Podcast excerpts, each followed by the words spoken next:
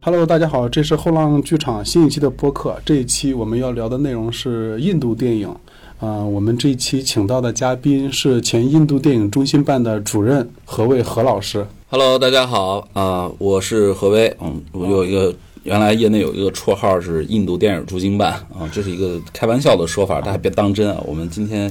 呃主要是特别荣幸能够来到我们后浪剧场，然后跟大家一起来聊一聊。呃，我这些年经历过的关于印度电影的这样的一些事儿和一些这种感受啊，哦，谢谢何老师。然后，呃，今天一块儿聊天的还有两位朋友左爷和飞岩。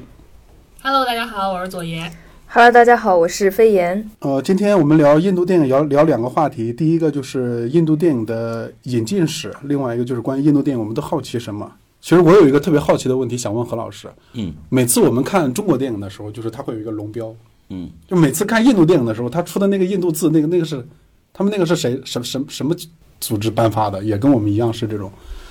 嗯，它有类似于协会或者是嗯，类似于像我们的管理机制的这样的一个一个呃机构，嗯啊，但是你看到的就是会不一样，因为它的它的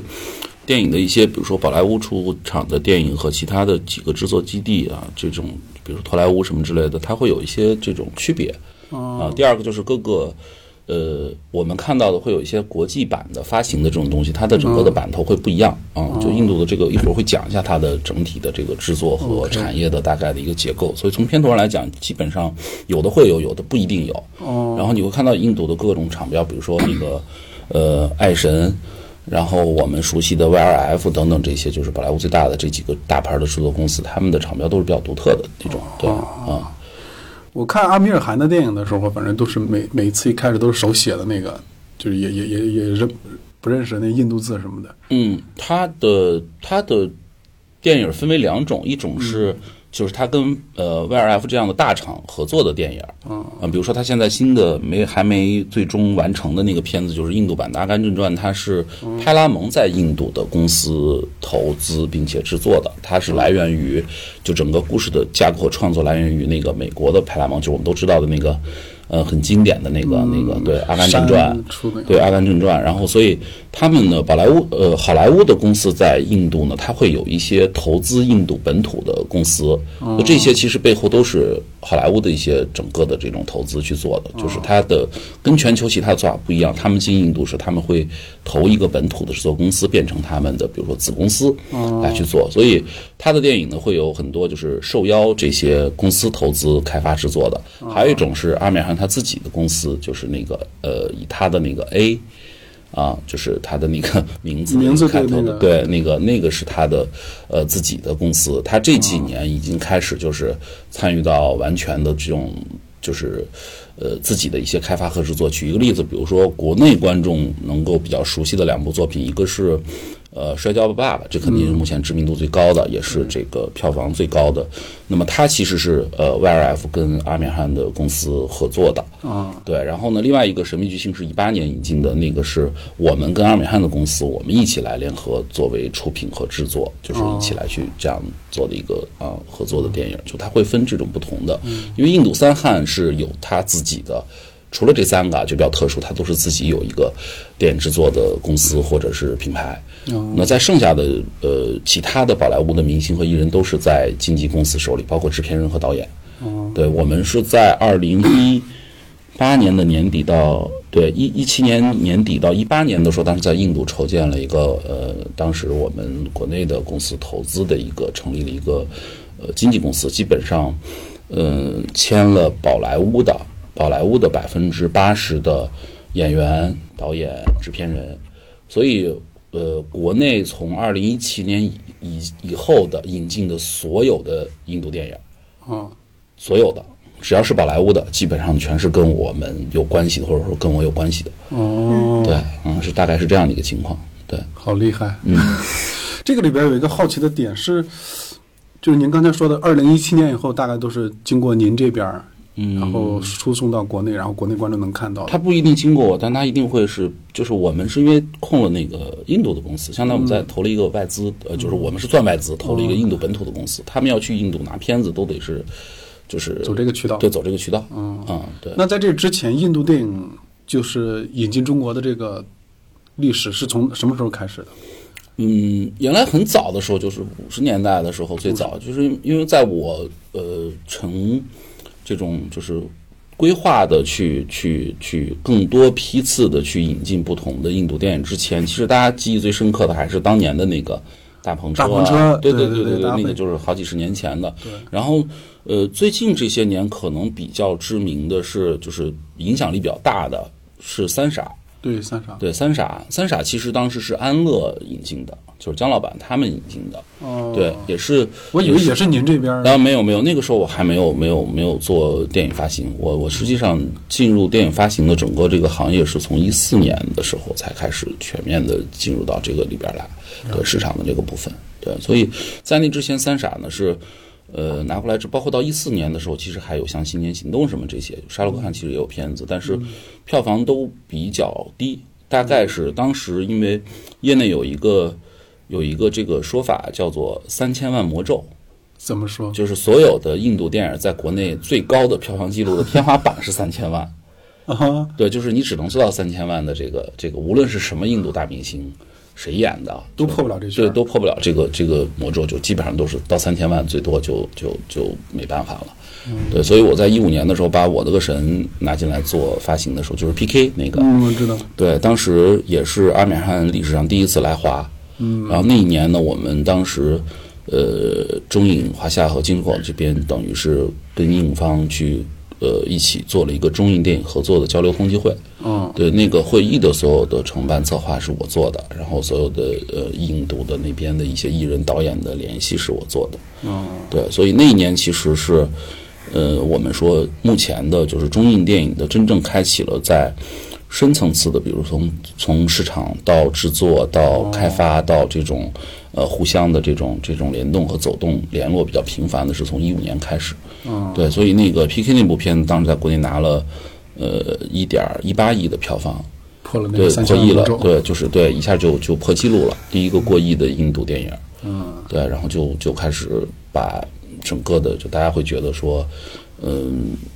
还挺意外的，嗯，对，在那一年还挺意外的。您之前就知道这个三千万魔咒，为什么还要去去引进这个片儿？就有有没有过担心呢？嗯，其实还好，因为还是要看内容，就因为我在做呃印度电影之前，其实那一年的，呃，我想想啊，我们应该是在另外一部日本的动画电影之后上的，就是有一个动画电影叫《哆啦 A 梦伴我同行》，嗯，对，就历史上第一个三 D 的哆啦 A 3D 的梦，对那个也是我我参与整个发行和宣传这个部分，哦对，所以那个片子当时杀了五点四亿的票房，其实先破了那个日本电影的动画电影的记录，然后又破了印度电影的动画 记录，对对是是打了这么一两个打关破了两个记录。对，所以其实没有，我我我对这个就是三千魔咒这个事儿，其实没有那么明显的感受，因为我觉得呃还是看内容质量，而且第二，我觉得其实是因为呃。在传统就就固有的这个认知里面，对于印度电影其实是有一些这种这种误解。嗯，就现对，在的印度电影，大家不太了解，不是因为说它好和坏的问题，只是因为不了解。因为我们那些年的时候，在一四年、一五年的时候，其实很习惯，最习惯的是看美国大片嘛，对对对吧？然后日本的动漫嘛，嗯对对对，因为国内的日本的动漫其实也都还没有，在一四年的时候也是刚刚才起来，因为。嗯，二次元的这个事儿正式被提出，其实是应该在二零一对，差不多是一三年、一感四觉是年一的二样子。对一二年的一二年末开的时始候开始的，嗯对，一二年开始的正式被大众去认可和接受的时候，是实际上已经到了一三一四年了。嗯对，对，所以那个时候其实大家更多的主要是美国大片比较多，嗯，然后其他地区的都会认为觉得是小众电影。嗯对我我做的原因主要也是因为我觉得，嗯，国产电影因为我觉得比较复杂，怎么说？它涉及到比较多的，呃，就是从投资方啊，各种就是我们在工业化的这个市场的这种发展上面，那个那个年头还没有，比现在还比现在还更不成熟。国内这环境，我就觉得这辈子不干电影，可能还能就或者不碰国产电影是能多活几啊年，你知道吗？然后就觉得，因为我是本身自己喜欢电影嘛，嗯，所以就就会觉得说海外的电影是比较，就为什么它的质量会比较的稳定，嗯，然后我们跟海外的电影的这种就是在制作和市场啊，整个这个后台的这部分到底区别在哪儿？嗯，我们哪些是不好的，哪些是好的？人家比我们先进，或者说好的地方在哪儿？这事儿有没有可能呃学习模仿，然后再呃互通、再交流，能够嗯尽快的这个成长？嗯，这是我当时我主要是一个学习的一个心态，所那以当时就为什么会选了印度电影这因一为没块？人干嘛， 不简单嘛。其实这事儿就是就是，我觉得对于我来讲，我我做事儿是因为我会觉得我有我自己的一个判断的东嗯西，就是我会觉得说，呃，不会太，比如说我我当时接触印度电影的时候，所有人刚开始做那个我的神的时候，连我的在呃发行这个《哆啦 A 梦伴我同行》的伙伴和朋友都不理解。比如程玉海同志就当时就说过：“你干什么印度电影啊？就日本已经是我能忍耐的极限了，就是我们去做一做这种小众的，就因为我们都喜欢嘛，日本的动画片，它的美学和它的一些东西是很东亚文化那种。就印度电影能有啥？你就干这个，你这第一能挣着钱吗？第二你这有三赔千万魔咒是吧赔对赔了你怎么弄啊？然后你这个这个语言和习惯又不通，嗯，就在大家的认知里面，觉得印度这个地方不如我们。印度的电影有什么可做的，对吧？动不动一言不合就跳舞，然后再不然就那种满天飞什么那种，对，就是比神片儿的比那种漫威还夸张那种，对对，所以就是就是大家会有这种认知在。我是觉得说，因为我看了，我在动手做项目之前，我是要首先挑片子的，嗯，所以看了大量的，我大概看了一百部左右的印度电影，我发现还挺有意思的。嗯，对，所以就是在这一百部片里边选了阿米尔汗的这个呃，并没有，不是这么选的片儿，是因为当时推过来的，就是人家的大明星只有这三汉嘛，嗯，然后再往下的那些我都不认识，因为名字剧场很难记，对，然后我又脸盲，我就又又盯不住那个，看谁都一样，对，就是印度印度的男明星，除了三汉以外，因为还比较独特。对，在剩下的好多印度男明星是那种我都分不出来的。对我是能比较能分清楚印度的美女，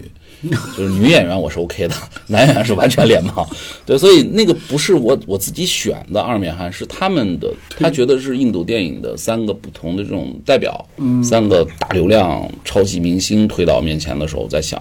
那这个到底怎么弄？嗯，就人家说人家这已经是人家的代表作了嘛，就像我们去拿过去参加，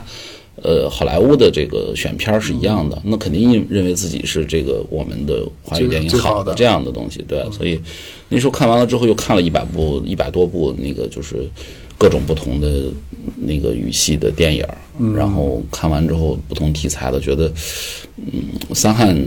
这个三汉超级明星是有有道理的，对，当然不是说你远不行，就它里它里面有有很多不同的类型的东西，嗯对，所以它每年产量全球第一，全球第一，对对，所以它烂片儿是真的很烂，你不要以为觉得印度电影都是品质之作，那是因为我 挑的，就它有大量的烂片儿，百分之八十都烂片儿，剩百分之二十里边儿你还得再删除百分之十是完全，就是它是只供特定的那个国内的，比如说泰米尔语、泰卢库语的这种啊，然后嗯我们还剩前百天分还之十里边儿挑，对啊，我们前天还做了一选题，说那个为什么印度电影看上去比我们的要好？嗯，前天做了一那个选是因题为那是因为我在啊帮你对啊挑。对， 就是后我们我们就说，对文章里边就说，就是印度电影年产量的最高峰的时候能接近两千部，两千多，两，它最高的一年应该是两千四百多部。呃就是在这个量里边，我们能看到的确实是淘汰了又淘汰的，筛选过又筛选的，像像何老师这样帮我们筛选过的，嗯 对，就还有另外一个，您刚才说到那个，就是印度电影动不动跳舞，嗯就我还想问大家，就是你就是先先从何老师开始，在您接触印度电影之前，您对电影印度电影的感觉是什么？没感觉，没感觉，对，因为我我我既没有对大篷车有太深的印象，因为太小了，我爸妈他们看的。嗯，对我，我反正打小因为只父母嘛，就是那种大的那种单位，它是有自己的放映电影的这种场合的，要么露天的，要么就是公共文化宫什么那种。对，所以我对印度电影没什么画面的记忆。嗯，然后唯一记得一部的是，应该有一弹电吉他的，当时好像是那个要复仇，女朋友被人抢了，被一个恶霸给抢了，然后嗯那电吉他还通电，然后就把他给弄的什么，就是是大概是情这节个这是是什什么么片？样。我我我后来很多年一直在在找那个好奇这对个。我，我也我好后来奇很多了年就在想找那个片子在看，因为我当时觉得那个事儿给我印印印象最深的是就是那个电吉他，嗯，对印度电影史里边是老老出这种神器，对对对就你你左爷这边对印度电影有什么？对，你们有嗯最什早么对我就印象？我小时候就更没印象了，对就我我就后来呢？后来工作了，我才就是因为工作的原因，就是才去呃去看一些印度的纪录片，就是他们那些就是也是拍的，我觉得挺糙的，但是就是题材上，比如说之前的那个呃。关于卫生巾的那个题材的那个叫片子，嗯护垫侠就是护护垫垫侠对对对，后来改名字叫叫这个对，嗯，然后那个我是之前叫先印度看合了伙人，对，印度合伙人。之前是新看的那个纪录片，有两个是拍这个事儿的，一个叫什么《月氏革命》，嗯还有一个是研究月经的男人，我嗯记得。嗯，反正我觉得他们挺能涉及到我们不太关注的国选内题，对不不关注的选题，然后还挺好奇的。嗯然后还有一个就是，嗯、就他们还是就是现实层面，其实还是挺关注的，就是真社会实现实啊对真实事件这方面，然对后包括之前的那个叫《印度的女儿》，不知道各位有我没有知道，嗯嗯，何老师应该知道，对。他就是包括最近的那个叫一一伙伙书写书那纪录片写儿，呃对，还有一个去年的那个律师的那个，嗯，杰伊比姆，就是他哦，啊杰杰伊伊比比姆姆啊，对对对对，我那段儿我可能比较喜欢看这种，嗯嗯，就是它是有真实事件依托的这种，嗯嗯对嗯可能肺炎呢？嗯，对我印象比较深，就是去年入了那个圣丹斯的那个疑火书写嘛，然后我觉得这个影片，我觉得比较惊讶的是，其实他们是打破我们对印度这个国家的刻板印象的，就是他们这个群体是很愿意去表达。对社会现实的一些思考，而且很尖锐，嗯就这些东西，就我们可能以为他们也是那种，就是，嗯，并不，并不想去拍这些题材，但是他们还是对有这样的一种强烈的表达欲望的。嗯，然后前几年我有一对一个院线电影比较深，是那个《神秘巨星》，不知道是不是何老师引进？是何老师做的，是对，因为就是过了好多年，那个女孩唱的歌，我的脑子里都有旋律，嗯不然后很。上头是 吧？对对，我后来就在想，他们可能是一个就是工业化，就是他们这个电影工业化是比较成熟的，因为它这嗯个配乐的质量、这些东西做的特别的。嗯，怎么说呢？就是传播度很很广嘛，因为嗯它这个这张原声 OST 那个还是还是热度很高的，就是它那个嗯评论区都有非常非常多的评论，所以我在想，就是这个就是这些配乐的元素是不是对他音乐确实，电影音乐成是熟了是是很强，因为它有歌舞的东西在。对，因为呃，印度电影我们说，比如说中国的电影的这种有一个嗯分支是比较全球都知道的，比如说我们说的功夫片儿或者武侠片儿，嗯对我们是有武指的，对吧？对武术指导是我们自己的特色。对对对对，印度电影呢也是舞指，但是舞蹈的 舞。对哦对，他那个他的歌舞是有专门的导演嗯哦，去做的，就不是每个导演都去弄，所以他的歌舞片段是单独要拿出来卖钱，然后有更多的他自己的传播的这种，因为呃，印度的观众就挺有意思，他们看电影是。嗯，在电影院里会载歌载舞，他分上下半场，跟我们看球赛一样。就在电影院里边就对，就是比如说上面有跳舞的，比如说沙鲁克汗的那个，我举例子，《雨落芳心》这样的电影在上面的时候呢，所有的人都很熟悉情节，嗯然后他有歌舞的时候，大家会一起唱，一起去去跳。嗯甚至不像我们这儿就不能让说对，我话们，是做电影，对，但但日本呢就会是打 call，比如说我我我还做过一个什么片儿叫《巴霍巴利王》，你们不知道有没有看过看过，特别所以的，所以你看就，就就两个女生，我们今天两个女嘉宾，就是她们对于印度电影的这个印象，一个是我偏这种现实现实题材的，那个是我觉得音乐的和听觉的东西、歌舞的东西可能会印象更深。但其实我跟你们都不一样，我我觉得现实题材我也 OK，但是我喜欢的印度电影是那种，嗯，比如像《巴霍巴利巴王霍》巴这样，就它足够印度，它有它在视听上是有非常独特的，全球都没有的那种那种独特的东西。我就说一下我对印度电影的。嗯，我最早的时候是因为做在看电影杂志嘛，做那个做过那时候要补大量的片儿，嗯，补的是那个印度的阿普三部曲，哇，是我最早看的，我就觉得就那就是现实主义那一挂的。嗯但是就因为之前已经看过我们国内的这种，还有那个法国新浪潮这种，嗯就是对他好像也不是说有特别深的印象。但后来有一动图，嗯。就是那个拿着手拿着那个电话筒，然后打了一枪，就旁边那人就打死了，就是电话那边的人就打死了嗯对。对，然后就一下就觉得哦，这印度电影还挺神的，就是满足了小时候的那种天马行空的想象，然后就还还能这么拍啊？对，还能这么还能这么玩 儿，对，还能这么玩儿。然后就后来就就是在 Google 上去 Google 这种，就把这嗯个图放上去，然后开始 Google 这种类似的图，就发现一个骑着马的就像《速度与激情》那种玩法，嗯那个马就倒在了地上，然后那个人和那个马都穿过了对从那个滑行滑行，然后从那个车底盘下边跑过去，就发现了好多小鱼对，然后后来就就去找了一个片子叫那个好像是那个就印度的钢铁侠，嗯， 印度版钢铁侠就特别的神，我不知道你们看叫过没？叫什么？是叫叫叫什么？我我我名字已经记不住了，但是就记得各种变形，各种酷。嗯，宝莱坞机器对对，人宝莱之恋坞对宝莱坞机器人之恋还可以变成球，然后那个对枪就是，对嗯那就特别酷。然后后来的时候就慢慢的就是，呃，看到了改观最大的就是看到了阿米尔汗的，那个时候是看的资源，嗯嗯嗯对，就看了阿米尔汗的那个三傻。嗯，然后就因为就就觉得哇天哪，就是能把一个现实主义题材的东西处理的那么有喜感，对，其实在技术上没有任何对它高精尖它的技术上没有任何就是说视觉上的突破或者是剪辑上，其实这些都没有。对但是就是把这样一个故事讲的特别好，然后就去顺着这个脉络去找阿米尔汗的东西看，看了他的印度往事啊，就之前那些。嗯就是从对印度电影的好感，完全是因为阿米尔汗建立起来的阿米尔汗。对就之前可能是完全一个，我操，还能这样玩儿。嗯然后到了阿米尔汗之后，才发现印度电影有比中国电影跟中国电影不一样的东西啊，不能说跟对比中国电影对跟中国电影不一样的东嗯西。这个它确实它的类型片的体系是比较全的，这几年它发展很快。嗯，对，所以我我那会儿我第一次见到米叔的时候是在二零一五年，就他当时确定要来华，嗯，然后我这个城市确定引进了之后，然后我们当时在想这事儿的时候，其实就是对我来讲最大的难度，其实是我我要怎么去跟中国的观众和市场去介绍它，嗯就很奇怪嘛，名字又很难记，嗯，其实他的电影引引进挺早的，我不知道你们是是有就有就一九九一年的时候引进过一部他的那个《冷暖人间》，是他第一部引进中国对的。很早，那片子很好对看，他他基本上好像每一部都有，就不也不能说每一部了。他的电影其实在中国的引进的次数算是比较多的了。比较多，对对我当时也是往回找，为什么先做他的片子，也是因为发现有有这样的一些前序的东西，我在想可能会有他的粉丝，或者是就是他的影迷。后来发现确实有，米叔从一五年的时候我接触到他开始，我就觉得这个就他跟我以往的认知也不太一样。那会儿怎么说？就是因为我我当时因为我我在他来之前，其实更早的时候做帮朋友做过一些嗯帮过很多的这种什么首映礼啊，各种哦七七八八的电影周边的事儿。我电影圈还是有些朋友的嘛，所以让我见过休·杰克曼，嗯，就《金刚狼一》的时候，然后他来宣传，然后呃，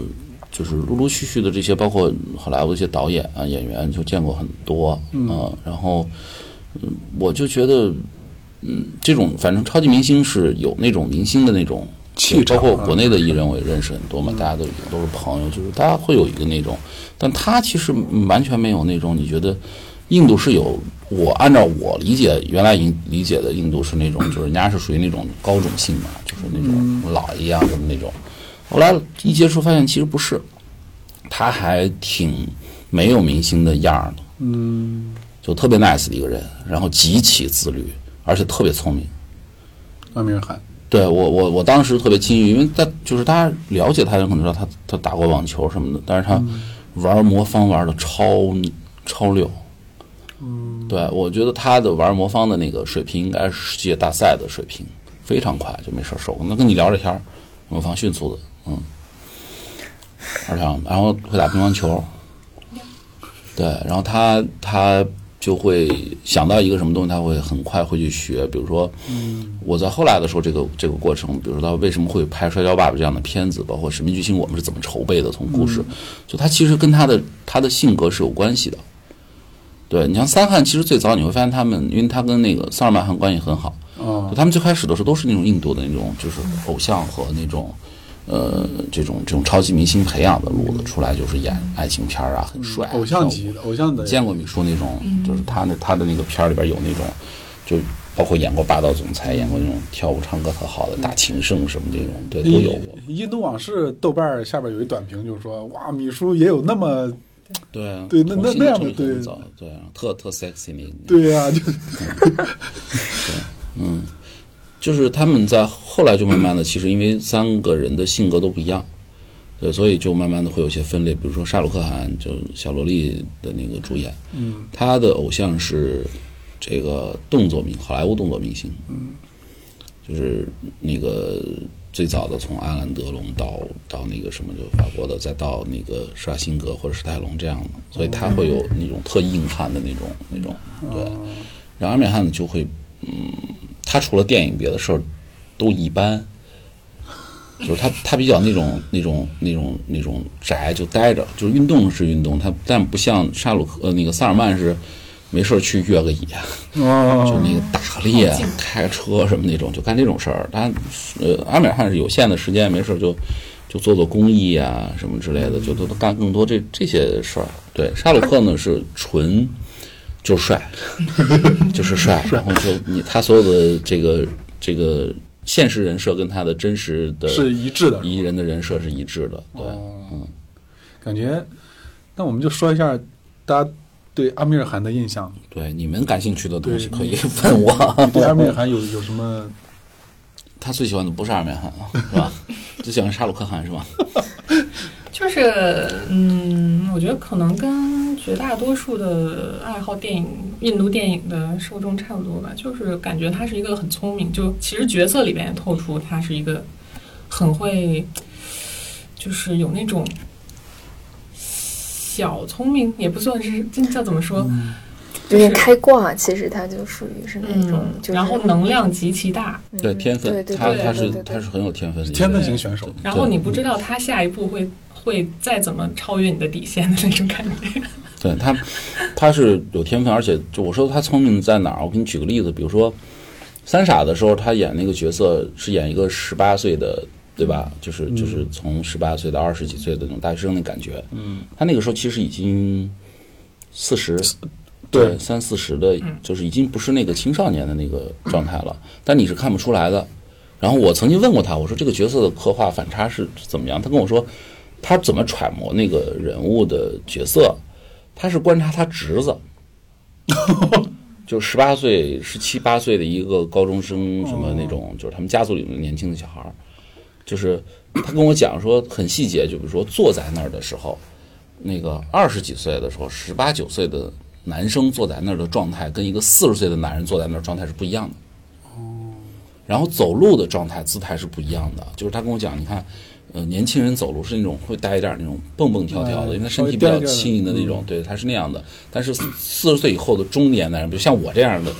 就是你走路你会觉得越发像企鹅。如果是他胖一点的时候，就他他不是那种，就他整个体不态轻上盈了，嗯对他的体态上是不一样的。就年轻人他是有那种那种年轻那种张力，包括他讲话跟你讲话的时候的语速和眼神，嗯就是年轻人的眼神是待不住的，他会各种就反正闲不住，就跟小孩儿一样坐在那儿。你见过小孩儿会会会特老实地待在那儿吗？就就不会，所以他是这么去揣摩这些，天天观察他侄子到底怎么做、怎么走路、怎么跟人说话。你看他那课堂上那个那那段戏，跟老师什么对抗那种，全是从就年轻人的那一套把自己调整进去。就他揣摩角色是这样的，所以包括到这个。呃，摔跤爸爸整个大家知道，那个又又增肥又减肥什么之类的，然后申明星演一个油腻大叔什么，就他对于人物角色的这个揣摩，包括《幻影车神》这样的片子，就他有他自己的那个那个一个工作的办法。嗯，这事儿其实因为他是邓超的偶像，嗯，我们在上海做《神秘军》宣传的时候，邓邓超请他吃饭嘛，就是微博上大家看那个，他俩合照的那个，对，就是邓超喂阿美汉吃那个、吃那个， 哦，见过那种。对那段视频，嗯，对，那个是我拍的，哦，对，吃火锅那天就他们俩在探讨的就是，就是邓超就问他怎么揣摩角色和表演的这个东西，怎么去驾驭角色，包括对于电影的这个故事什么的，就是这个就是跟他工作的过程当中会了解到的这样的一些，就他自己的一些工作的方法和体系。他实际上是一个特别。细腻的一个人，他对比如说你的、你的就是大家的沟通和情绪和所有的这种变化的每个人的这种，他是很很敏感的。嗯，而且他的就是他照顾身边的，比如说大家是工作团队，包括他的助理、经纪人什么之类的这种宣传，包括我跟他的合作的，我的那个工作团队跟他合作的过程当中，他是能把身边的人照顾的非常好，就他特别在意别人的感受，不会是那种说我觉得怎么样。比如说，我我原来带他，就他第一次来北京的时候，呃，他是先到的上海，然后来的北京，我可以随便就带他出去，就那个撸个串儿啊，嗯，不怕别人认出来。吃个什么，因为那没人认识他。他很而啊自在。而且我跟你讲，他嗯我的个神来来的时候，因为那片子都拍完了两年了，嗯，他那时候在筹备什么，在筹备《摔跤爸爸》，对我就是完全胖的那跟那片子里完全不一样，就一开始在吃胖了，你知道吧？就是一看就是一四十多那那大叔那路，啊我就是那天见到的，第一次见到阿米尔汗，就是在那个是在是在九元桥那边啊，我记不清那天那场发布会在哪儿。嗯当时他一上来，然后就是大主持人还没介绍的时候，就是好多媒体嘛，大家就我去这阿米尔汗了，怎么这样了？对，就是就是说我们就在讨论说，哇，这不应该自律吗？就是演员怎么能这样放纵自己？对然后他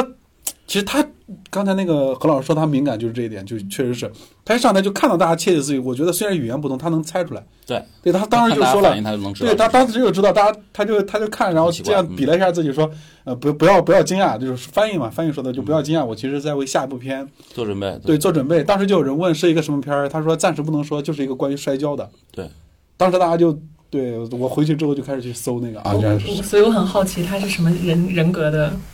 就是那什个么最近的那 个 MBTI，对我觉得他应该是 IN 系的，嗯，这个有什么解释吗？嗯十六十六型人格，嗯，就是确实就是很具体很还要多元是吗？就是他会很很敏感，然后很在意别人的就是这种变动，嗯然后嗯很自律。您说的很自律，然后他是往内收的，他不是说像 N 系列的，N 系列可能是外向的，就是嗯、呃每天都很 happy，然后很快乐，然后嗯可能会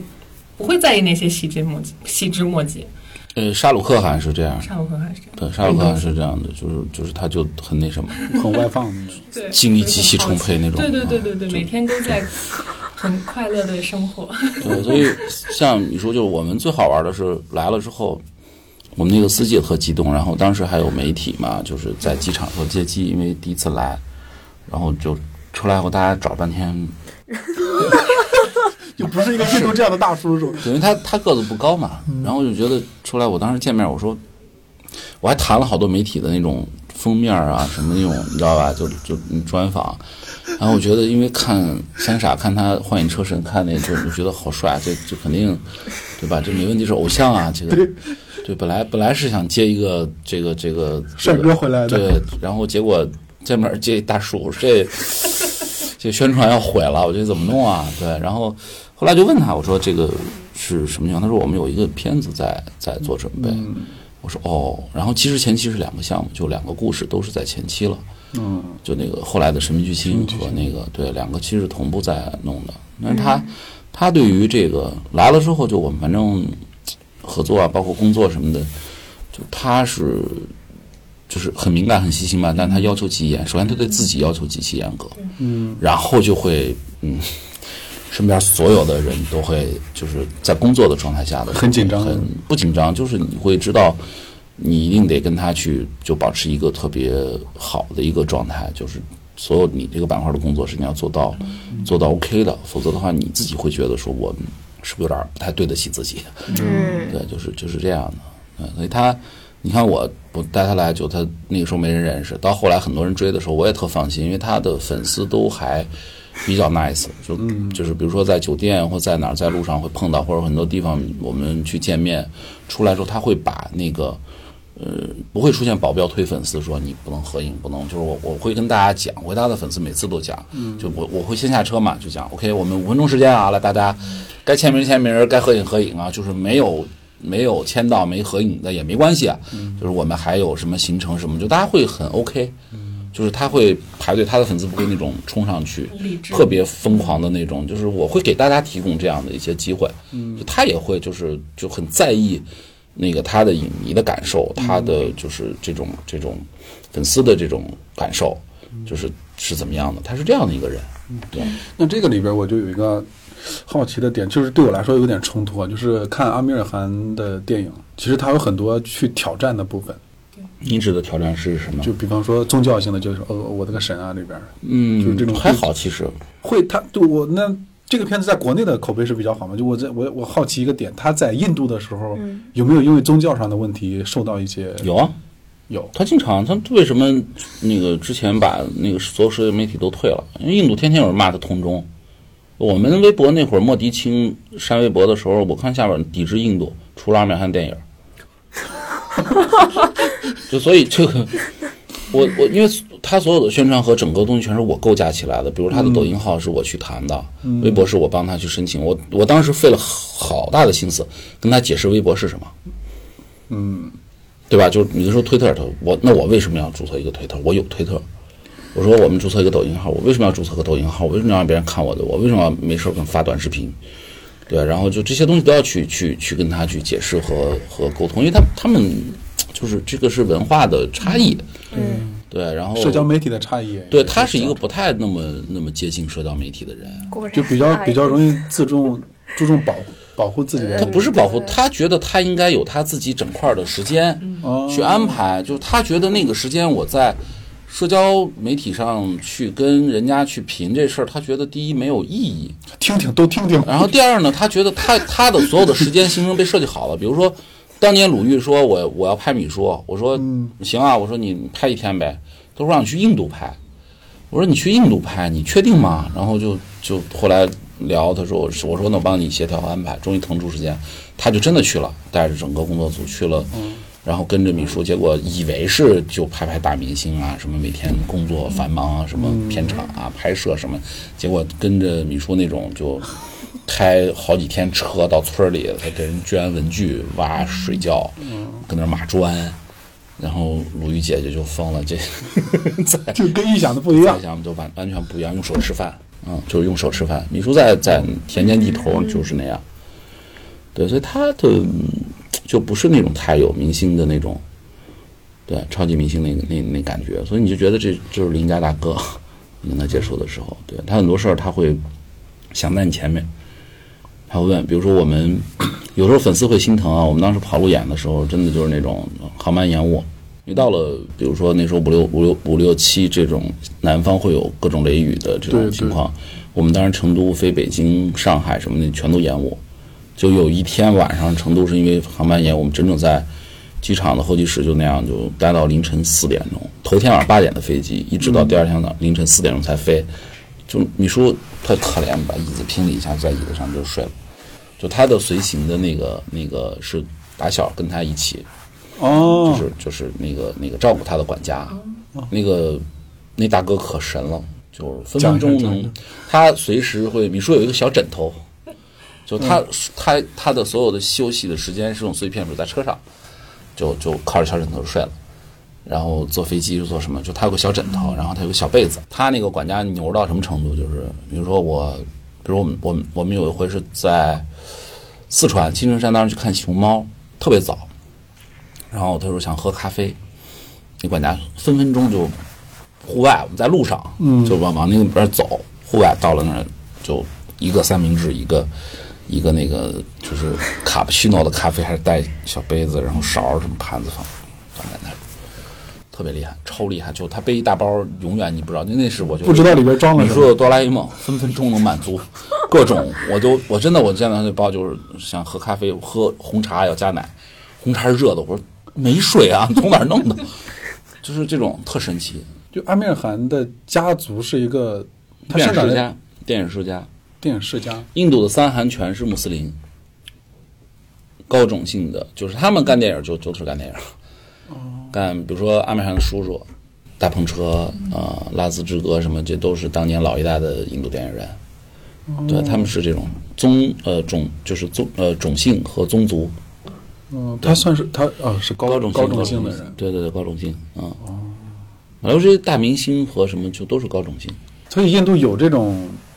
到目前为止有低种姓的，是这样的。嗯，就真的如此的严格，也不说是严格，就是不那平那平这跟什么有关嗯平呢？民英雄是有的，就是也有这种逆袭的什么，但是它不太多。常规情况嗯下，常规情况下大家就会觉得这个事儿就是你那个宗族应该干的事儿，我为什么要干这个？我给你举一例子啊，比如说你在国内电影经常会出现那种煤矿老板来投个电影，对吧？对，搞房地产的投个电影啊、那个嗯什么工厂的什么那种土豪什么投个电影，或者喜欢哪个女明星是粉丝投一女明星的电影。对，就是在印度这种这种可能性不会发生，就是印度的这些比如搞电信的大佬，搞地产的、搞能源的，就哎，我们嗯，电影行业要不要考虑考虑啊？考虑原来把钱投给宝莱坞的公司，就它不会出现那种就你听某印度的王思聪出来说我要当电影制片人啊，不可能啊。他只是投，对他就只是投资，投资给公司，公司做呗。这几年，所以他也不嗯会做干片预子具体的项目的创作内人容。家为什么要干这个事儿？开个 party 不好吗？都听听，都听听。哎，那我其实很好奇，如果是这样的一个产业的一个运作的方式的话，会不会导致影片的同质化？就是都是同一批人，他们又一代一代的在干这个事儿，会不会东西就越来越同质 了？但我觉得其实这个你可以看印度不是电他影，数量多，他类型够丰富，同志就同志了。就多他元他化。他他这种，比如说我们举一个例子，你们喜欢看《摔跤爸爸》，《摔跤爸爸》这种片子在印度当时票房破口碑以后呢，像《苏丹》，《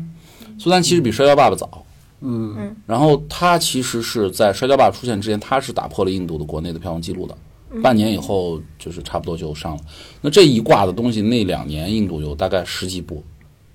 所以跟风制作是每个影视区都会有的。对啊，你我们都觉得误杀，你觉得国内哇这翻拍好厉害啊？对我拿到《误杀瞒天记》的原版，就是已经是翻拍了两次的。对，我们现在看有，很多版对，包括电影现在电影院在上的那个，其实就是已经是翻拍过的。对，所以你看什么就是印度版的钢铁侠，那还有更飞的，那各种就就就对，人人家各种神话什么那种，它它有大量的数量，所以它的它的类型完整是因为它的数量足够多，然后每个类型都有一堆，好的坏的都有。所以你刚才说互相那个同质化这事儿是有的，但是这种数量大家就是不断拍着拍着拍着，然后就越来越拍越好了。嗯然后呢，它就在这个发的过程当中，它的这种发展，包括比如说从它现在百分之七十以上的现在的一线的，就是我我说的一线不是指那个名气的大小，是在干活儿的那个一线的业务口儿的这帮人，有百分之七十左右是来自于好莱坞和英国和欧美的这种电影的那个制片体系，或者说整个工艺体系回来的人。因为他们英语嘛，就上学就在那边，或者是怎么样的，就干了几年，然后所以会让他的电影在快速的这种、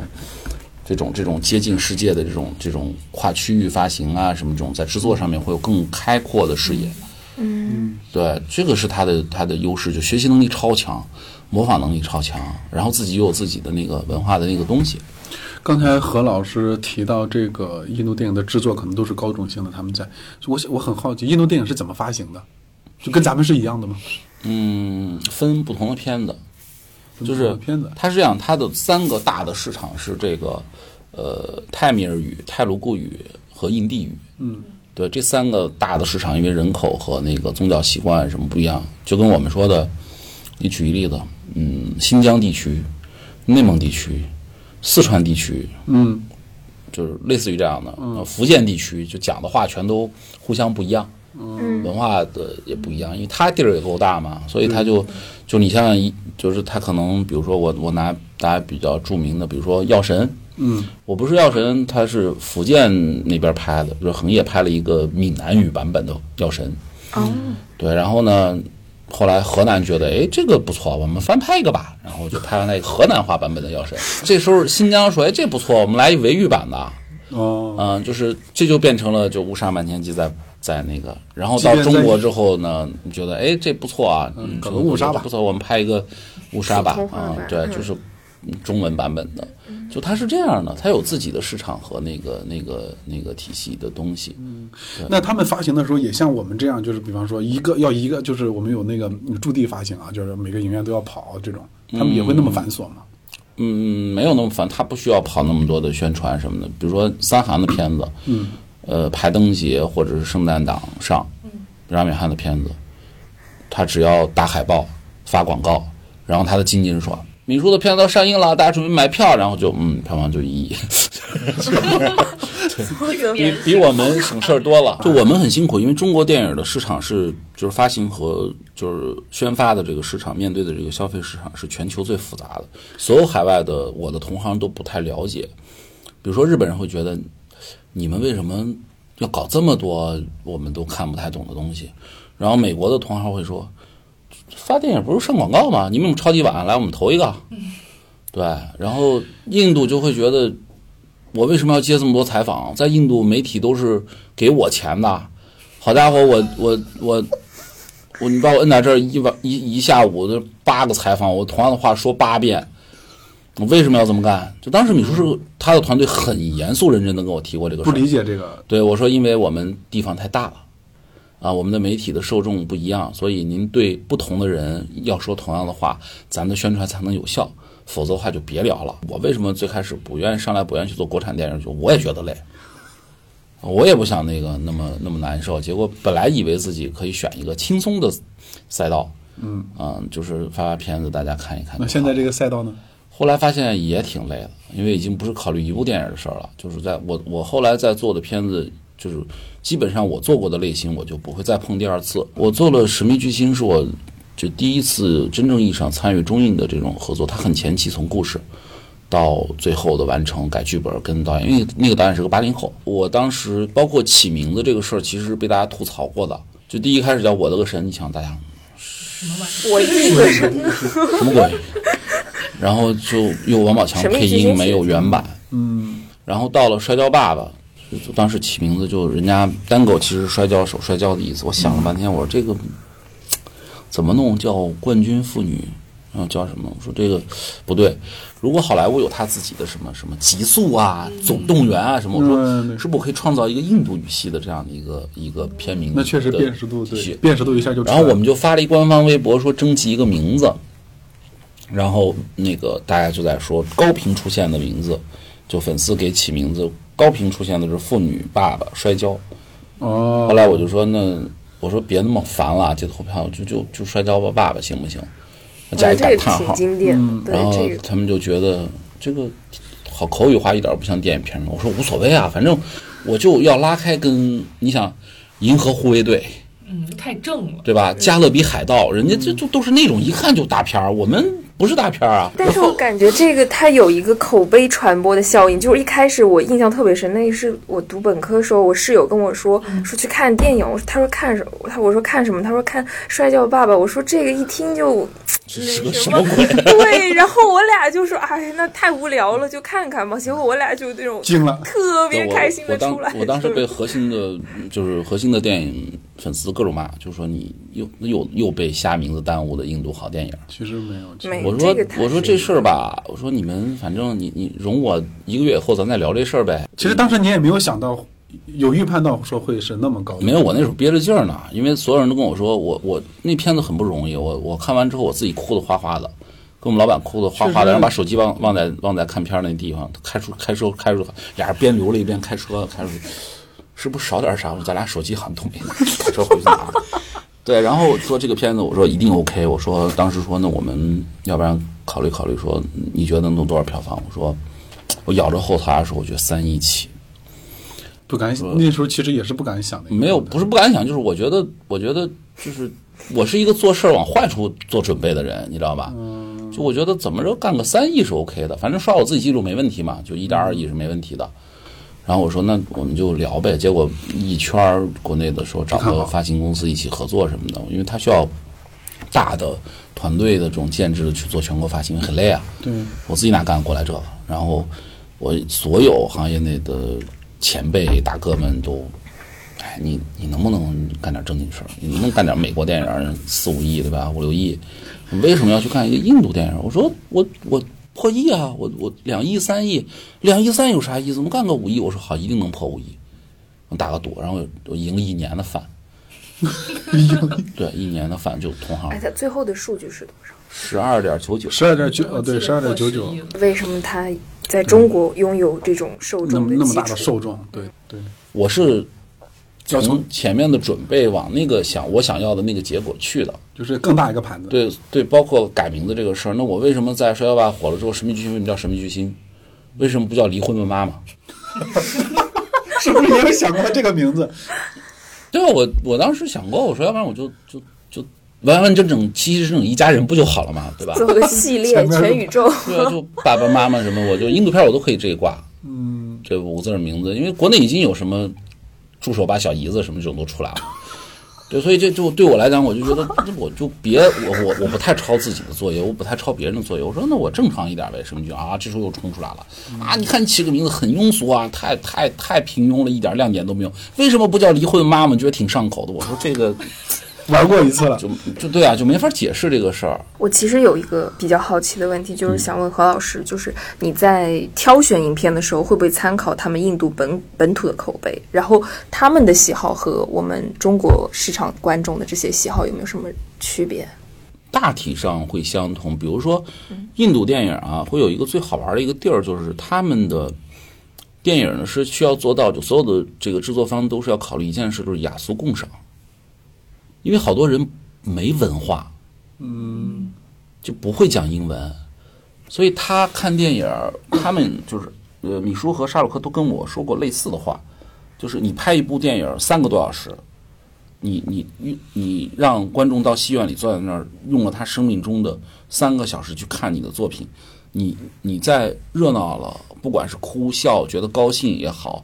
呃，害怕也好、担心也好，这个情绪之后，你给了他什么？他留下了点什么？是他们考虑的东西，所以你会发现，所有的印度电影都会有个价值观在最后给你，嗯，对，对吧？《逍遥爸爸》讲的是妇女，什么你改变女性；《神秘君》讲的是你要勇敢做自己，女性要去选择，是的，对吧？连苏丹这种都是我得用爱发电，啊，我喜欢一姑娘，我得勇敢追，我不要脸都行。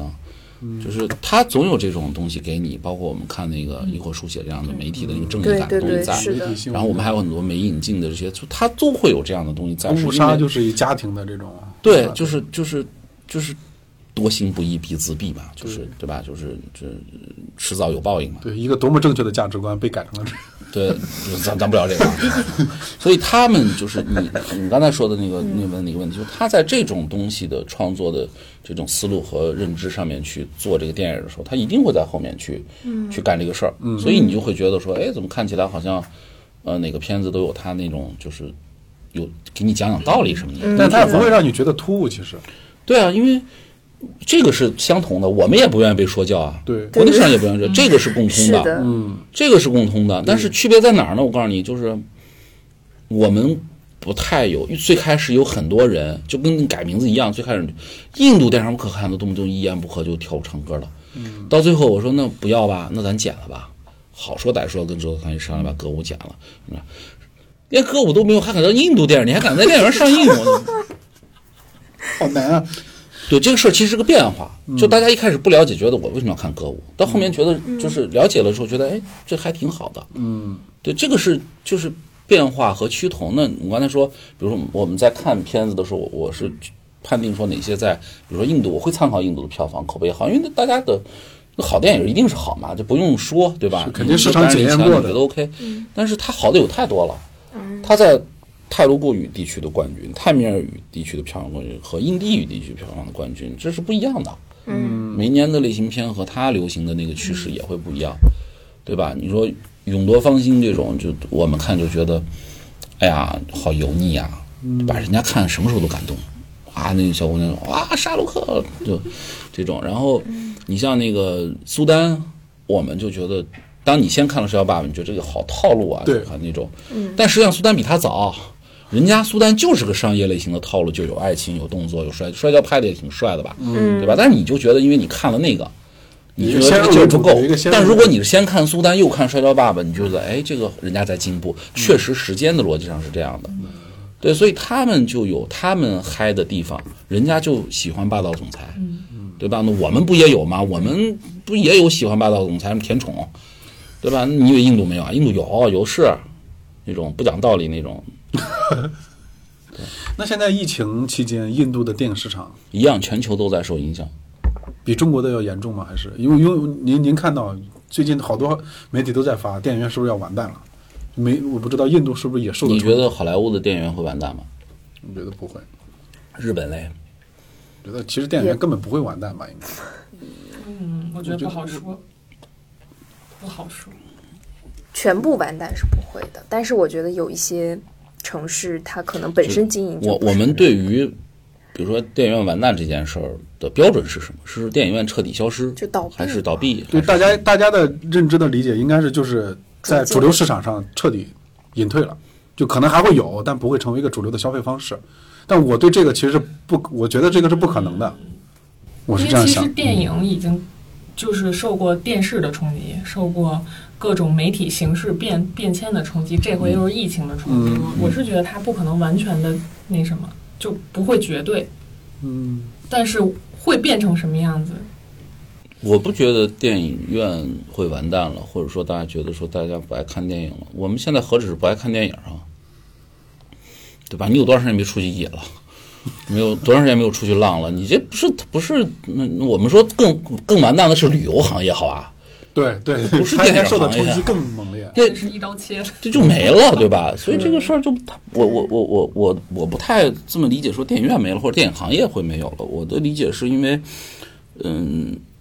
比如说国内的电影这个情况，比如说你问我说印度的电影的影响到底，比如说疫情的这个事儿对印度电影的市场和整个的产业的冲击，嗯，对吧？那是对中国冲击更大，还是说对印度冲击，还是对全球其他地区冲击？我觉得都是一样的。都是一样的，都是一样的，因为疫情是一样的，这件事不讲，不分你这个是男是女，长得好看不好看，嗯，呃，腿有多长，对吧？这个这个那个，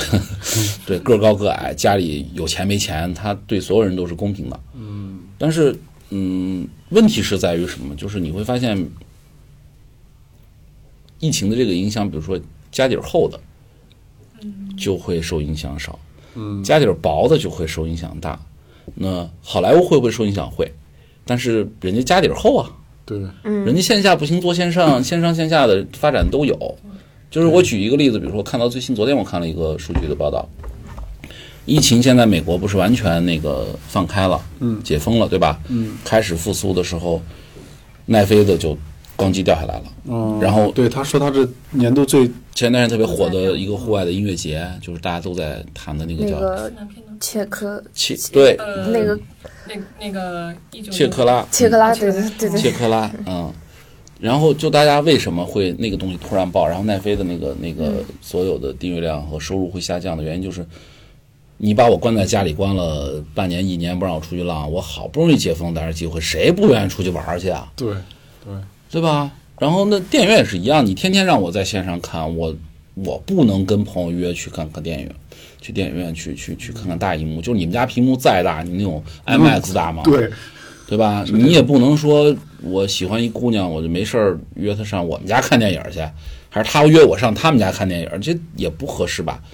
或者你约三五个朋友，我们家也没法儿那么多，对吧？电影还是要回就归到它是一电影个社交属性的东西，就大家一块儿去玩个剧本杀、看个电影、吃个饭，重点不在于看啥，重点是在于这个事儿本身，我是跟谁一块儿。嗯，那看片儿最舒服，其实我比如我看片儿最舒服的时候，我就跟家躺着看就完了。对吧？我想想怎么导就怎么导，比如说这镜头没看清楚，我再看一遍，哎，这导演怎么想的，对吧？这个没问题。那我工作干这个，那你要纯娱乐，我也不想跟大家看电影，我就愿意到电影院，我说这看看，对吧？就是跟大家一块儿看，那个氛围很重要。就音乐节和演出也是一样，它是一个影院氛围或者说那个现场氛围的东西，这不一样。有些东西你当然可以有适合在在家看的，所以电影院是不是会完蛋这件事儿，我我嗯我其实我觉得这问题就就我没法回答。嗯，对，因为第一我说了不算，主哦要是因为我说了不算， 这开玩笑，就是他其实有他自己的行业的转折。我说，假使没有疫情的影响，那国内的电影行业和整个的这个东西，其实也发展到了需要变革的这个情况了。对对吧？比如说我们的制作、我们的分发，我们这么大的市场，难道永远都这么一场场去推吗？技术在迭代、啊，所以其实也有好多人在讨论，其实不是就是疫情只是一个催化剂，对啊，真正的原因其实是全球市全球影视的创作力在往下走，所以大家其实就是在用脚投这个票，没错，只是疫情加快了这个速度。觉得它放大了，它放大了所有的影响。然后我是觉得说，你比如说，对国产电影来讲，我觉得更多的问题不是它完不完蛋问题，是它前些年过热，前它线反正不太正常。它前些年太热了，是个人就说我投个电影我就暴富了，我怎么可能？这跟我嗯彻底退出股市之前，连我妈都买股票说一定挣钱，我这事儿肯定肯定要要玩，这才是要玩。就是它不是一个那个，我给你举一个例子，问题在哪儿？比如说我们，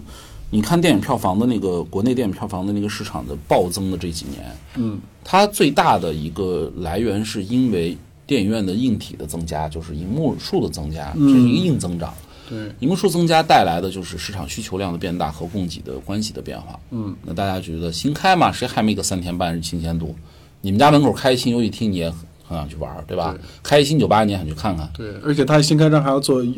对吧？折扣新开奶茶店你就想想，哎，这跟我之前买的有什么区别，对吧？尝个鲜儿，对啊，就就不一样嘛。比如说喜茶旁边开粤茶，你想，嗯嗯，那我要不要去去去试试那个？以前不是开了一个 Sun 卡吗？对，就就是就是这个逻辑嘛。所以，那过程当中大家都试完了，觉得就是这样了，那嗯，好像是不是得得得得升升级换换代，嗯，对吧？它是这样的一个情况。然后呢，你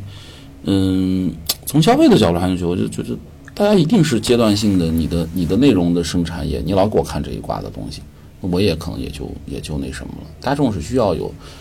就喜新厌旧这个事儿是本质。对，所以我是觉得从包括从制作那个合作啊什么这种，那个行业原来只比如说只有票房两百万的时候，或者一百万的时候，一年啊一百亿啊，一百亿的时候到六百亿，那这个行业腾一下变了那么多银幕数，它需求量短变大了，那么但人才不是他的人才储备没有你盖个跟电影上院很容易啊，俩月盖完了。对但是这个人专业的人从从他懂到不懂到他很熟，他能创造价值，这是一个过程啊。对对所以你的你等于你的市场盘子变大了，你的你的所有的供应链并没有那么平衡，那么的快速的成长起来。嗯，那这个里边一定是要摔跟头，不用想啊。对吧？你不专业的人干专业的事，就像我刚才说的那印对印度大哥，印度的榜一大哥说我要去投个电影儿，那你拍跟阿米尔汗去做监制拍能一样吗？那肯定不一样啊，对吧？专业的人要做专业的事，对，人家你想那家族这几十年的干这一件事儿，嗯，对吧？你们家几十年都是开矿，你说忽然一下说你让那拍电影过来开矿，他肯定玩死他，他干干不了，对。这是这是完全不同的东西。所以您会觉得疫情加速的这个状态，对会从反面上有助于帮助行业转折和，对帮助行业转折就大家别那么盲目的进入到电影行业，进入到比如说跟电影相关的，我无数次的就很多朋友说，哎，你们电影行业快死了，我说对啊，我们也可能吧，啊、你千万不要进来。对啊，我说是快死了，就特别惨，就千万别来啊、对啊，就哎呀，这现在投资好难。我说对啊，好难啊。那那那怎样？干不干啊？对吧？就你你你应该去做的事儿，你还是要去做。就比如说原来我做做印度电影，我做什么？我戏剧做的全都不是那种传统意义上大家认为的大制作或者大片子。就对于我来讲，我觉得每一部电影作品都是它它独特的内容。电影没有，如果都一样，大家看它的意义是啥？对对吧？你说《罗马假日》那么经典的影片，在一比一翻拍一个叫《米兰假日》，你会看吗？你肯定觉得什么玩意儿，对吧？嗯。所以它的电影的魅力是在于独特性的每个人的表达，同样的一个故事，不同的人讲给你听，不同导演和摄影、美术给你呈现出来的那个梦是不一样的。对，所以这些东西是它的独特点。那么我们在整个的影片从市场端再去推广的时候，你需要跟观众重新去建立链接。就是观众为什么去看这个电影，你要给他一个逻辑的。嗯，比如说《误杀》，我为什么要去看？对吧？那大家看完《误杀一》和《误杀二》，然后再看印度原版的《误杀》，其实应该是先看印度原版的，只不过因为我们当时不是得给国产片让路嘛，对，所以得让人支持国产电影啊，国产电影先上。对，所以这种就就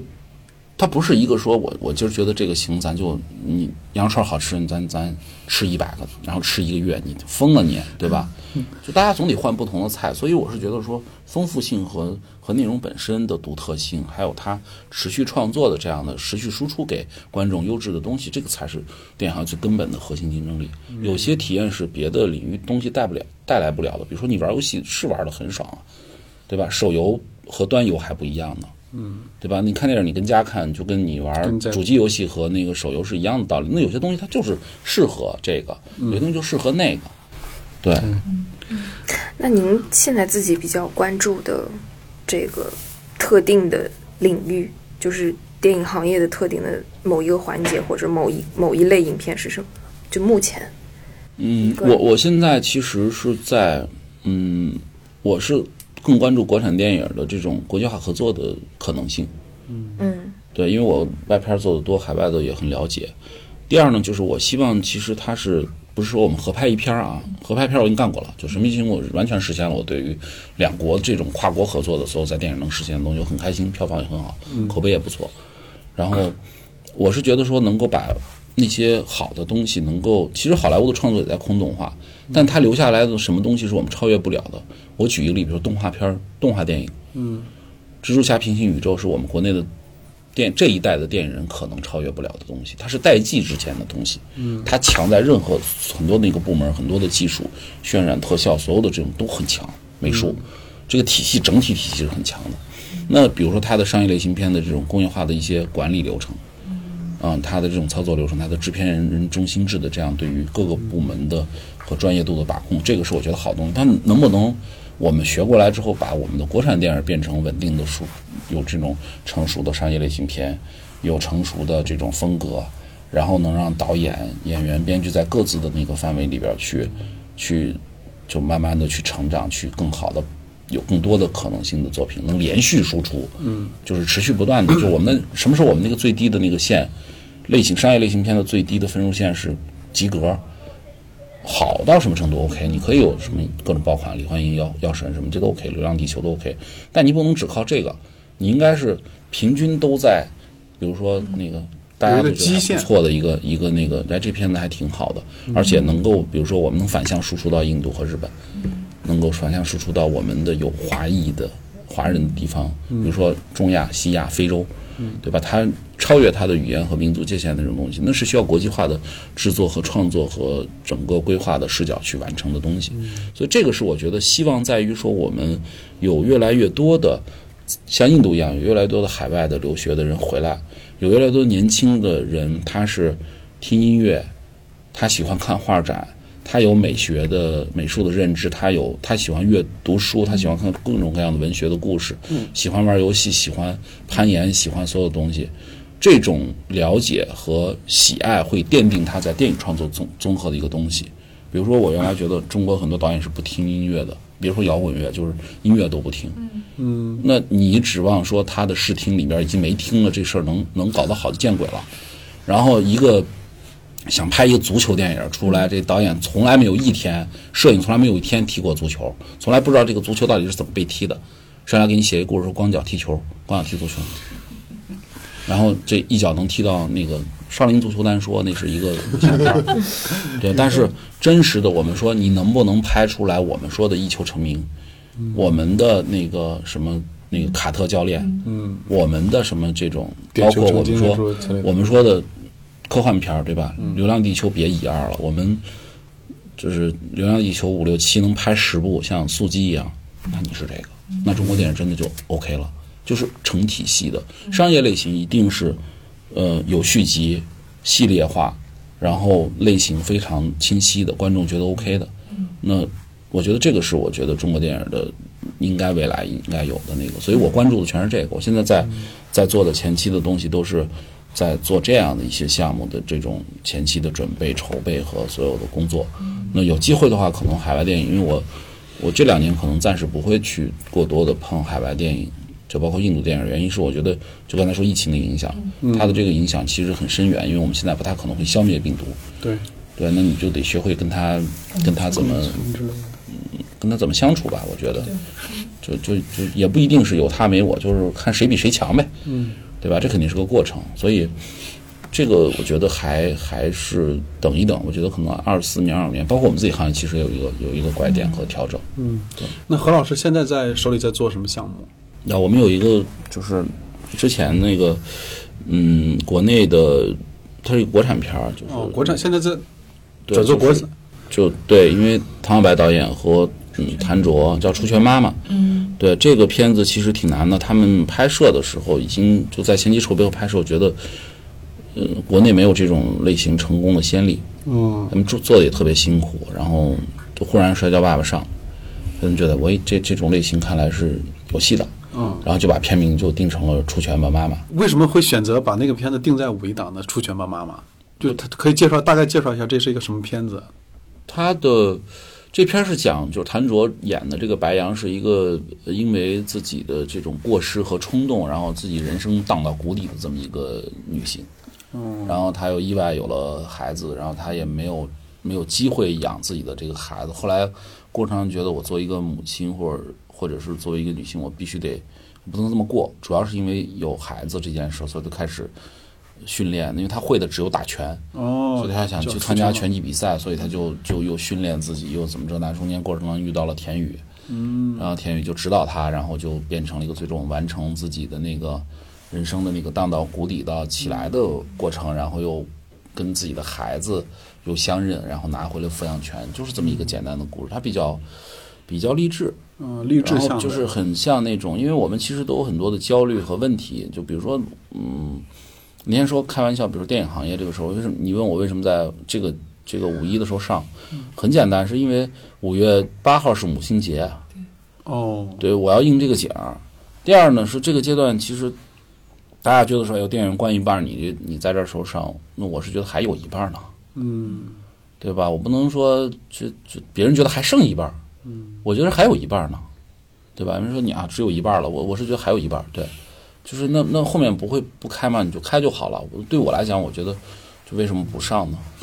是因为现在大家都在逃荡，感觉大家都不乐观。嗯，但其实有点回到刚才我们说的那个，就是憋了太久了，说不定嗯，真的就对我我是觉得说我不赌这个可能性，我做事是往最坏的打算，就是我起可能票房也不太好，对吧、没有到我的又卖不了一个亿也没关系，但是我觉得反正我上了，然后我希望他在这个时间节点上能够有机会去，就别那么丧呗。你你你这时候就就就我们春天已经没了，夏天要来了，你还不能让我穿个短裤、穿个球鞋、穿个小裙子，我我我我看个电影儿，我能让自己那个稍微小稍微。每天看的都是很丧的新闻，上海都是吃不了饭啦，又各种生病，然后五一不能出去玩儿，然后学校上网课，啊，关在学校里，然后哪哪儿都不许去，对，然后大家没有机会见面儿。对，我觉得就全是不好的。那这样的一个片子，就是你，我觉得至少从影片的内容和类型上，我希望说有机会能能去那个什么吧，就有是情感去情感上去更有力量一些，对然后心怀希望一些。嗯去去去有一点儿这种可能性吧，有点儿希望，我觉得很重要。嗯。 कोई ये बता दे मैं हूँ कहाँ कोई तो बता दे मेरा पता सही है कि नहीं मेरी ये डगर लूं कि नहीं मैं अपना ये सफर